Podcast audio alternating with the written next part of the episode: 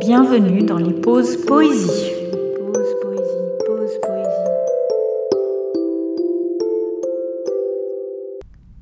Aujourd'hui, dans les pauses poésie, nous partons à la découverte d'un poème de Gérard de Nerval, El Shadow.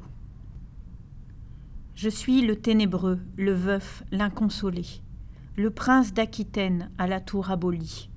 Ma seule étoile est morte et mon lutte constellée porte le soleil noir de la mélancolie. Dans la nuit du tombeau, toi qui m'as consolé, rends-moi le Posylipe et la mer d'Italie, la fleur qui plaisait tant à mon cœur désolé, et la treille où le pampre à la rose salit. Suis-je amour ou Phébus, Lusignan ou Byron? Mon front est rouge encore du baiser de la reine j'ai rêvé dans la grotte où nage la sirène.